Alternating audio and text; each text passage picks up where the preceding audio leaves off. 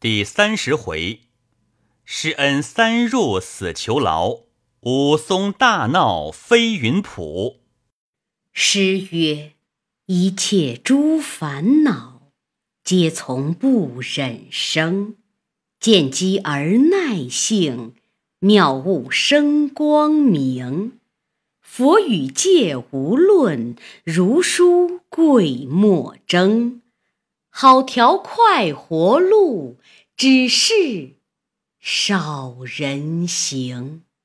话说当时，武松踏住蒋门神在地下，指定面门道：“若要我饶你性命，只依我三件事便罢。”蒋门神便道：“好汉但说，蒋中都依。”武松道：“第一件，要你便离了快活林，回乡去。”将一应家伙食物随即交还原主金眼彪施恩，谁叫你强夺他的？蒋门神慌忙应道：“依的，依的。”武松道：“第二件，我如今饶了你起来，你便去央请快活林为头为脑的英雄豪杰都来与施恩陪话。”蒋门神道：“小人也依的。”武松道：“第三件。”你从今日交割还了，便要你离了这快活林，连夜回乡去，不许你在孟州住。在这里不回去时，我见一遍打你一遍，我见十遍打十遍，轻则打你半死，重则结果了你命。你依的吗？蒋门神听了，要挣扎性命，连声应道：“依的，依的，蒋中都依。”武松就地下提起蒋门神来看时，打得脸青嘴肿，脖子歪在半边，额头角流出鲜血来。武松指着蒋门神说道：“休言你这厮鸟蠢汉，景阳冈上那只大虫，也只打三拳两脚，我兀自打死了。谅你这个值得什么？快交割还他！但迟了些个，再是一顿。”便一发结果了你这厮。蒋门神此时方才知是武松，只得诺诺连声告饶。正说之间，只见施恩早到，带领着三二十个悍勇军舰都来相帮，却见武松赢了蒋门神，不生之喜，团团拥定武松。武松指着蒋门神道。本主已自在这里了，你一面便搬，一面快去请人来陪话。蒋门神答道：“好汉，且请去店里坐地。”武松带一行人都到店里看时，满地尽是酒浆。这两个鸟男女正在缸里扶墙摸壁挣扎，那妇人方才从缸里爬得出来，头脸都吃磕破了。下半截淋淋漓漓都拖着酒浆，那几个伙家酒保走得不见影了。武松与众人入到店里坐下，喝道：“你等快收拾起身！”一面安排车子收拾行李，先送那妇人去了；一面叫不着伤的酒保去镇上请十数个围头的豪杰之士。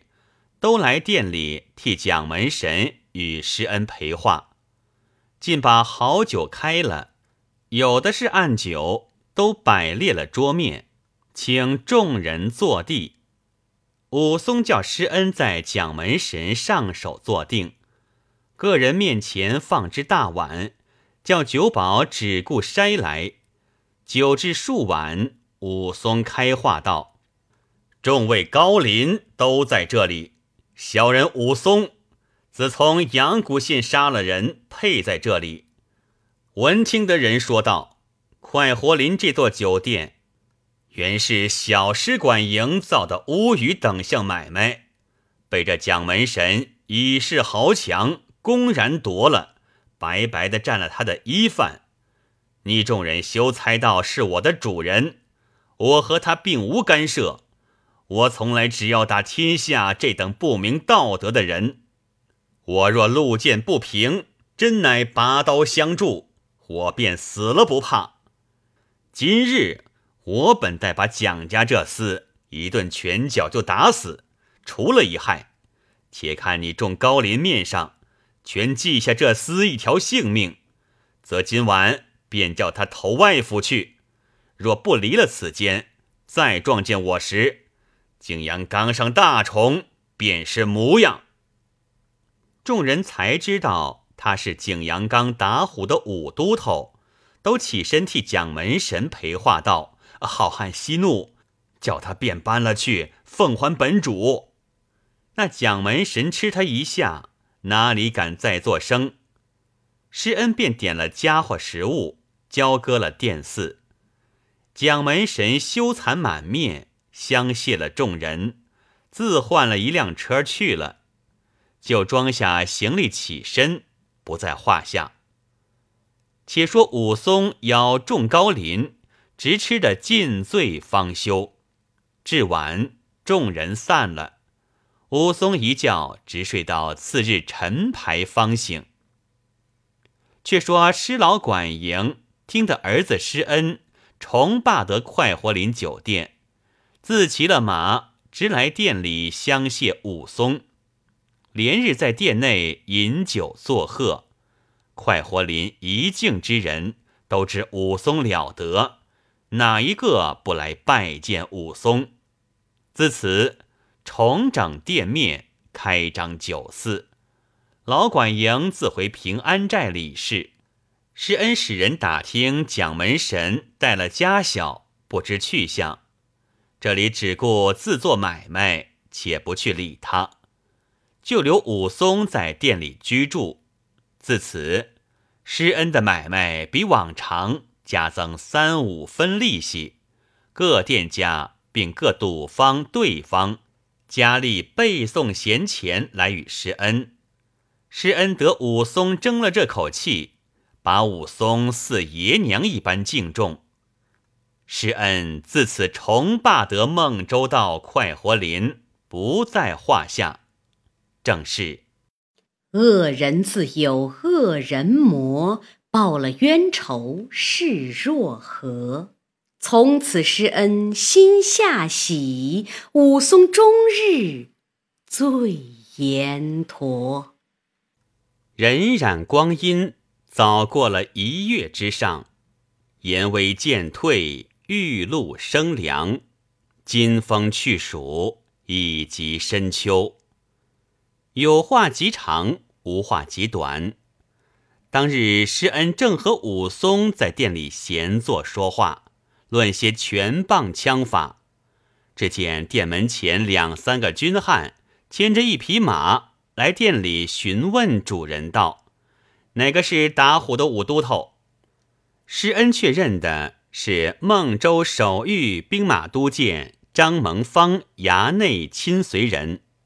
施恩便向前问道：“你等寻武都头则甚？”那军汉说道：“奉都监相公君旨，闻知武都头是个好男子，特地差我们将马来取他。相公有军帖在此。”施恩看了，寻思道：“这张都监是我父亲的上司官，属他调遣。今者武松又是配来的囚徒，亦属他管辖，只得叫他去。”施恩便对武松道：“兄长，这几位郎中，都是张都监相公处差来取你。他既着人牵马来，哥哥心下如何？”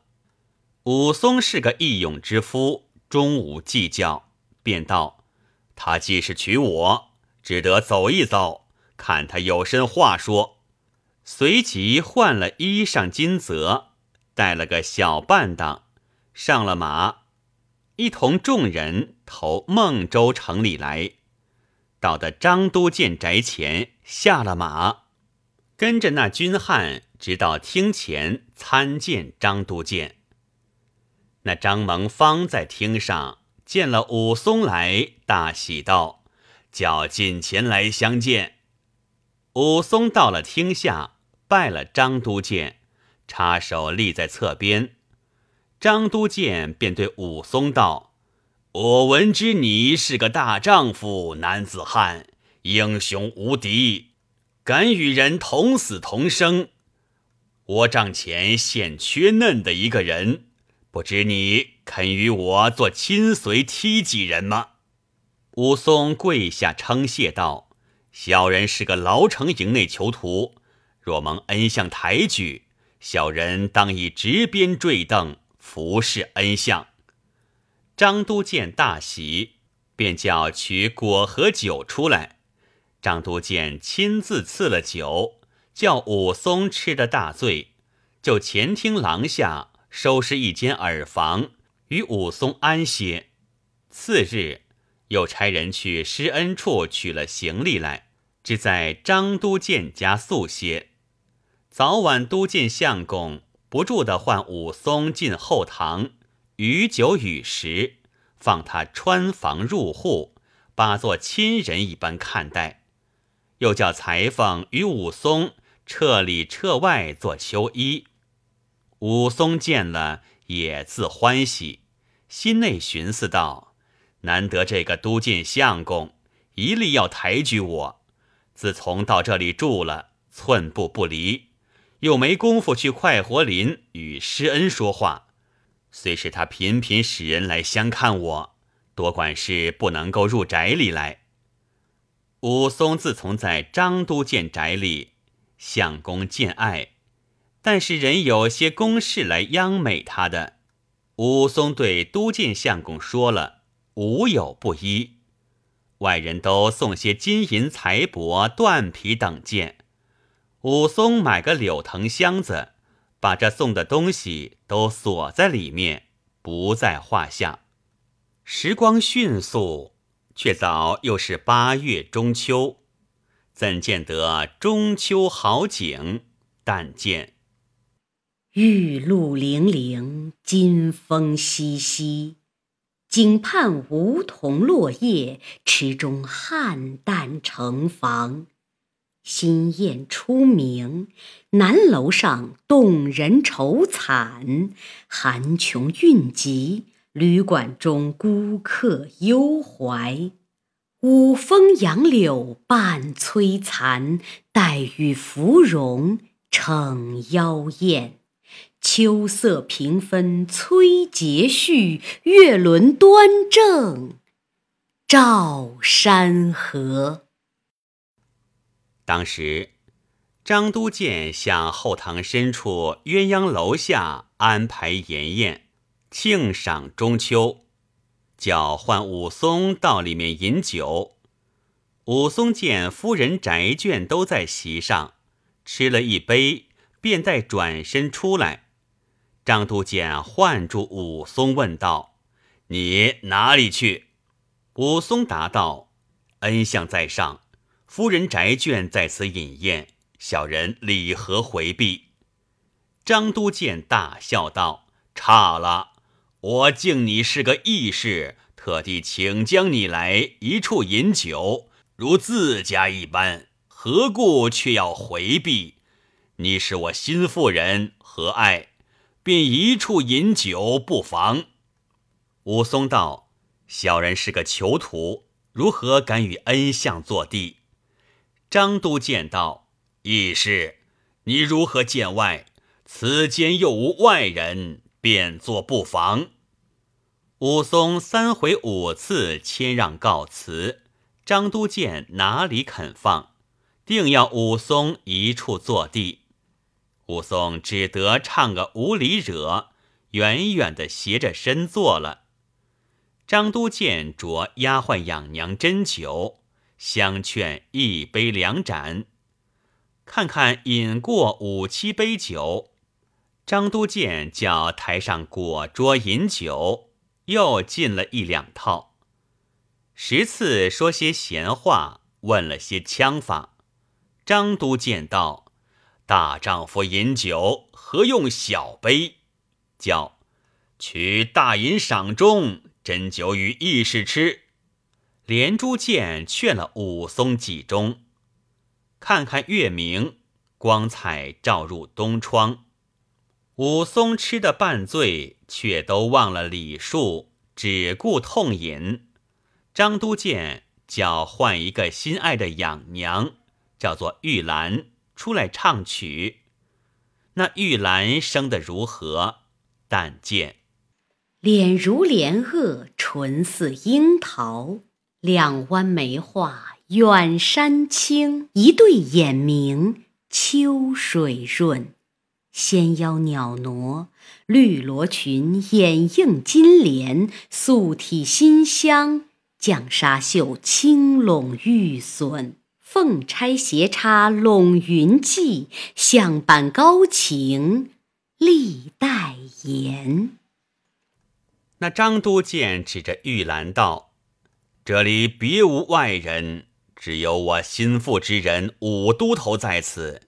你可唱个中秋对月时景的曲儿，叫我们听则个。”玉兰执着象板，向前各道个万福。顿开喉咙，唱一支东坡学士中秋水调歌，唱道是：明月几时有？把酒问青天。不知天上宫阙，今夕是何年？我欲乘风归去，只恐琼楼玉宇，高处不胜寒。起舞弄清影，何似在人间？高卷珠帘低绮户，照无眠。不应有恨。何事长向别时圆？人有悲欢离合，月有阴晴圆缺，此事古难全。但愿人长久，千里共婵娟。这玉兰唱罢，放下象板，又各倒了一个万福，立在一边。张都监又道：“玉兰，你可把一巡酒。”这玉兰应了，便拿了一副劝杯，丫鬟斟酒，先递了相公，次劝了夫人，第三便劝武松饮酒。张都监叫斟满着。武松哪里敢抬头，起身远远的接过酒来，唱了相公夫人两个大惹，拿起酒来一饮而尽，便还了盏子。张都监指着玉兰对武松道：“此女颇有些聪明伶俐，善知音律，即能真旨。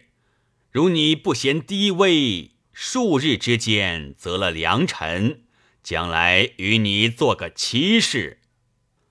武松起身再拜道：“两小人何者之人？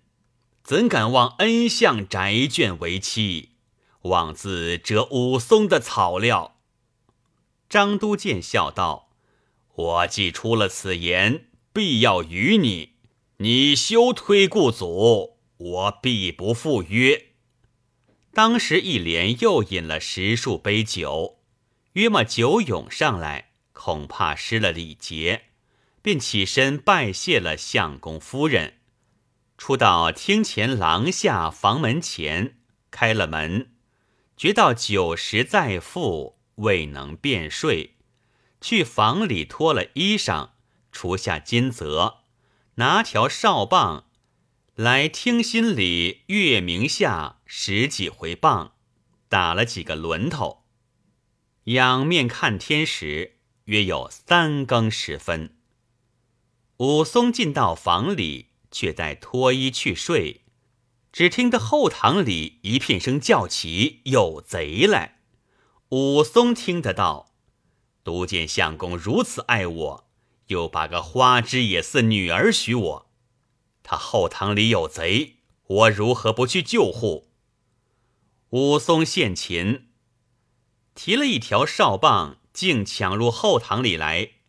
只见那个唱的玉兰慌慌张张走出来，指道：“一个贼奔入后花园里去了。”武松听得这话，提着哨棒，大踏步只赶入花园里去寻时，一周遭不见，复翻身却奔出来，不提防黑影里撇出一条板凳，把武松一跤半翻，走出七八个军汉，叫一声“捉贼”。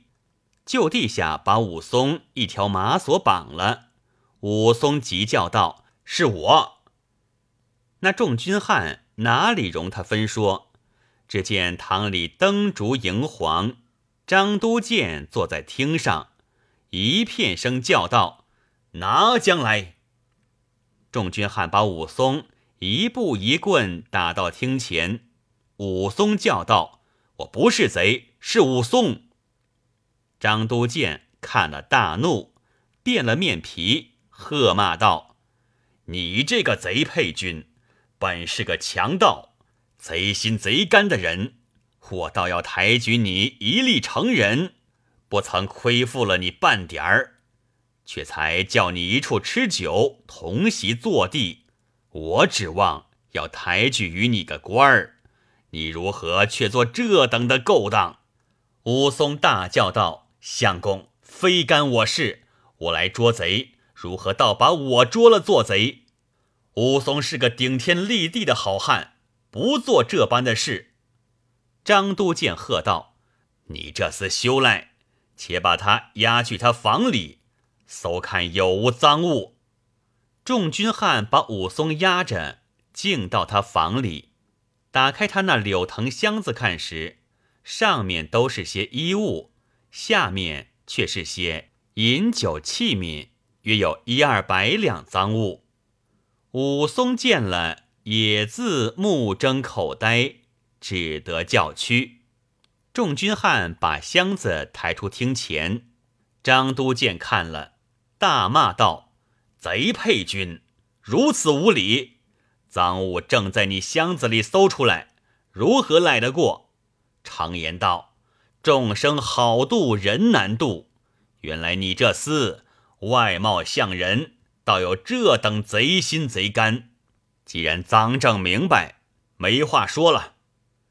连夜便把赃物封了，且叫送去机密房里监收。天明却和这厮说话。武松大叫冤屈，哪里肯容他分说？众军汉抬了赃物。将武松送到机密房里收管了。张都监连夜使人去对知府说了，押司孔目上下都使用了钱。次日天明，知府方才坐听，左右缉捕观察，把武松押至当厅，赃物都扛在厅上。张都监家新妇人。积着张都监被盗的文书，呈上知府看了。那知府喝令左右把武松一锁捆翻，老子结急，将一束问事玉具放在面前。武松却待开口分说，知府喝道：“这厮原是远流配军，如何不做贼？一定是一时见财起意。”即使赃证明白，休听这厮胡说，只顾与我加力打这厮。那牢子狱卒拿起劈头竹片，雨点的打下来。武松情知不是话头，只得屈招作。本月十五日，一时见本官衙内许多饮酒器皿，因而起意，至夜乘势窃取入己。遇了招状，知府道：“这厮正是见财起意，不必说了，且取家来，定了奸相。”老子将过长枷，把武松夹了，押下死囚牢里监禁了。正是都监贪污众可接，得人金帛受。奸邪，假将歌女为婚配，却把忠良做贼拿。且说武松下在大牢里，寻思道：“颇乃张都监那厮安排这般圈套坑陷我，我若能够挣得性命出去时，却又理会。”牢子狱卒把武松压在大牢里，将他一双脚昼夜挟着，又把木钮定住双手，哪里容他些松宽？话里却说，施恩已有人报知此事，慌忙入城来和父亲商议。老管营道：“眼见的是张团练替蒋门神报仇。”买主张都监却设出这条计策陷害武松，必然是他着人去上下都使了钱，受了人情贿赂，众人以此不由他分说，必然要害他性命。我如今寻思起来，他须不该死罪，只是买求两院押牢结级便好，可以存他性命，在外。却又别做商议。施恩道：“现今当劳结级姓康的和孩儿罪过得好，只得去求美他如何？”老管营道：“他是为你吃官司，你不去救他，更待何时？”施恩将了一二百两银子，竟投康结级，却再劳未回。施恩叫他家。着人去牢里说之，不多时，康节吉归来，与施恩相见。施恩把上件事一一告诉了一遍。康节吉答道：“不瞒兄长说，此一件事，皆是张都监和张团练两个同姓结义做弟兄。现今蒋门神躲在张团练家里。”去将张团练买主这张都监商量设出这条计来，一应上下之人都是蒋门神用贿赂，我们都接了他钱。厅上知府一力与他做主，定要结果武松性命。只有当案一个叶孔目不肯，因此不敢害他。这人忠直仗义，不肯要害平人。亦不贪爱金宝，只有他不肯要钱，以此武松还不吃亏。今听师兄所说了，牢中之事尽是我自维持，如今便去宽他，今后不叫他吃半点苦。你去快央人去，只买叶孔目，要求他早断出去，便可救得他性命。施恩取一百两银子与康杰吉，康杰吉哪里肯受？再三推辞，方才收了。施恩相别出门来，径回营里，又寻一个和叶孔目知气的人，送一百两银子与他，只求早早紧急决断。那叶孔目已知武松是个好汉。义子有心周全他，已把那文案做得活着，只背着知府受了张都监贿赂嘱托，不肯从轻看来。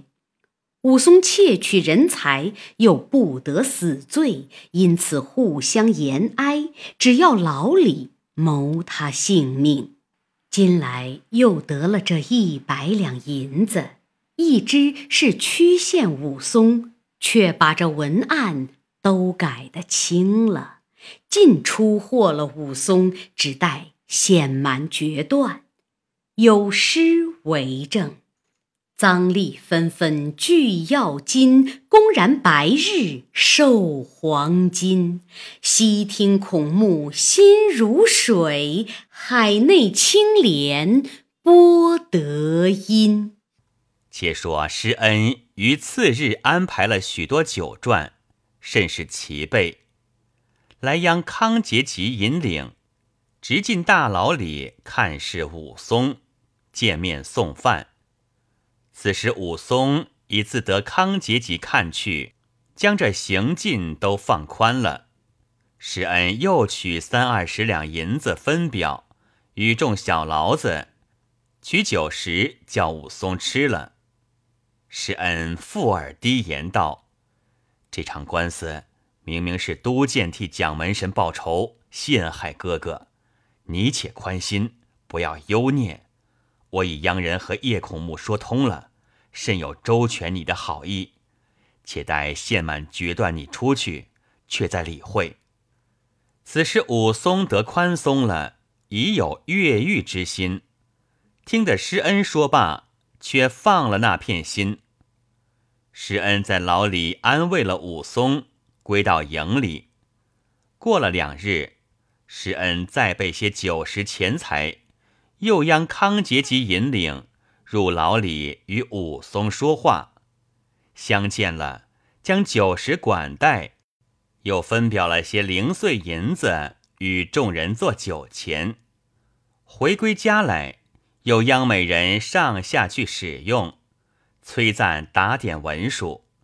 过得数日，施恩再备了酒肉，做了几件衣裳，再央康节吉维持，相引将来牢里，请众人吃酒，买球看去武松，叫他更换了些衣服。吃了酒食，出入情熟，一连数日，施恩来了大牢里三次，却不提防被张团练家新妇人见了，回去报之。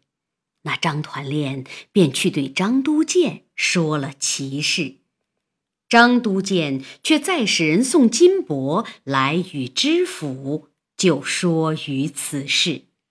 那知府是个赃官，接受了贿赂，便差人常常下牢里来查看。但见闲人，便要拿问。施恩得知了，哪里敢再去看去？武松却自得康节吉和众牢子自照管他。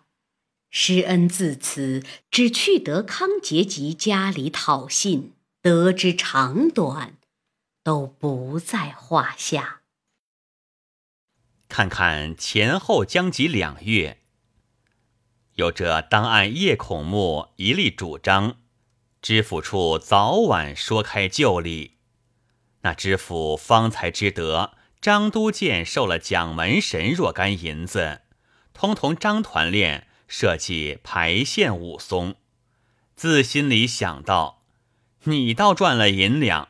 叫我与你害人，因此心都懒了，不来管看。挨到六十日限满，牢中取出武松，当天开了家。当按叶孔目读了招状，定拟下罪名，几丈二十，赐配恩州牢城，原道赃物几还本主。张都监只得着家人。当官领了赃物，当庭把武松断了二十几丈，赐了金印，取一面七斤半铁叶盘头夹定了，押一纸公文，差两个壮健工人防送武松，限了十日要起身。那两个工人领了牒文，借押了武松出孟州衙门便行。有诗为证：孔目推降秉至公，武松垂死又疏通。今朝远戍恩州去，病草萋萋遇暖风。且说叶孔目从公拟断，绝配了武松。原来武松吃断棒之时。却得老管营使钱通了，叶孔目又看去他，知府一知他被陷害，不十分来重打，因此断得棒轻。武松忍着那口气，带上行家，出的城来，两个工人监在后面，约行得一里多路，只见官道旁边酒店里钻出施恩来。看着武松道：“小弟在此专等。”武松看施恩时，又包着头，落着手臂。武松问道：“我好几时不见你，如何又做嫩的模样？”施恩答道：“实不相瞒，哥哥说，小弟自从牢里三番相见之后，知府得知了，不时差人下来牢里点闸。那张都监又差人在牢门口左近两边巡看着，因此小弟不能够再进大牢里来看望兄长，只得在康杰吉家里讨信。半月之前，小弟正在快活林中店里。”只见蒋门神那厮又领着一伙军汉到来厮打，小弟被他又痛打一顿，也要小弟央美人陪话，却被他仍复夺了店面，依旧交还了许多家伙食物。小弟在家将息未起，今日听得哥哥断配恩州，特有两件锦衣送与哥哥路上穿着，煮的两只熟鹅在此，请哥哥。吃两块了去，施恩便邀两个工人请他入酒肆。那两个工人哪里肯进酒店里去，便发言发语道：“武松这厮，他是个贼汉，不争我们吃你的酒食。明日官府上须惹口舌，你若怕打，快走开去。”施恩见不是话头。便取十来两银子送与他两个工人，那厮两个哪里肯接，恼愤愤的，只要催武松上路。施恩讨两碗酒，叫武松吃了，把一个包裹拴在武松腰里，把这两只熟鹅挂在武松行枷上。施恩附耳低言道：“包裹里有两件锦衣。”一帕子散碎银子，路上好做盘缠；已有两双巴达麻鞋在里面，只是要路上仔细提防，这两个贼男女不怀好意。武松点头道：“不需吩咐，我已醒得了。再着两个来，也不惧他。你自回去江西，且请放心，我自有措置。”施恩拜辞了武松，哭着去了，不在话下。有诗为证：“朝磨暮折走天涯，坐攒行催众可接。多谢施恩深馈送，冷冷意气实堪夸。”武松和两个工人上路，行不数里之上。两个工人悄悄地商议道：“不见那两个来。”武松听了，自暗暗的寻思，冷笑道：“没你娘鸟性！那厮倒来扑附老爷。”武松右手却吃定住在行枷上，左手却散着。武松就枷上取下那熟鹅来，只顾自吃，也不睬那两个工人。又行了一二里路，再把这只熟鹅除来，右手扯着，把左手撕来，只顾自吃。行不过五里路，把这两只熟鹅都吃尽了。约莫离城也有八九里多路，只见前面路边先有两个人提着坡刀，各挎口腰刀，先在那里等候。见了工人金押武松到来，便帮着做一路走。武松又见这两个工人与那两个提坡刀的挤眉弄眼，打些暗号。武松早缩剑，自瞧了八分尴尬，只安在肚里，却且只坐不见。又走不过数里多路，只见前面。来到一处挤挤荡荡鱼浦，四面都是野港阔河。五个人行至浦边，一条阔板桥，一座牌楼，上有匾额，写着“道飞云浦”三个字。武松见了，假意问道：“这里地名唤作什么去处？”两个工人应道：“你又不眼瞎。”须见桥边匾额上写道：“飞云浦。”武松学住道：“我要静守则个。”那一个工人走近一步，却被武松叫声下去，一飞脚早踢中，翻筋斗踢下水里去。这一个急待转身，武松右脚早起，扑通的也踢下水里去。那两个提坡刀的汉子往桥下便走，武松喝一声：“哪里去？”把家只一扭，折作两半个。扯开封皮，将来撇在水里，赶将下桥来。那两个仙字惊倒了一个，武松奔上前去，往那一个走的后心上，只一拳打翻，便夺过坡刀来，硕上几坡刀，死在地上，却转身回来。这个才正得起，正待要走，武松追着，劈头揪住，喝道。你这厮实说，我便饶你性命。那个道：“小人两个是蒋门神徒弟，今被师傅和张团练定计，使小人两个来相帮防送工人，一处来害好汉。”武松道：“你师傅蒋门神今在何处？”那人道：“小人临来时和张团练都在张都监家里后堂鸳鸯楼上吃酒。”专等小人回报。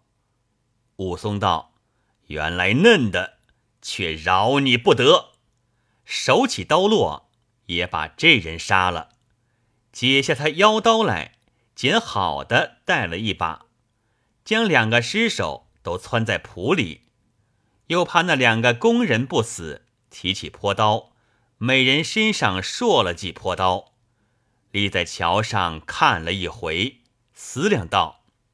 虽然杀了这四个贼男女，不杀的张都监、张团练、蒋门神，如何出的这口恨气？提着坡刀，踌躇了半晌，一个念头，竟奔回孟州城里来。不是这个武松投孟州城里来，要杀张都监，有分教。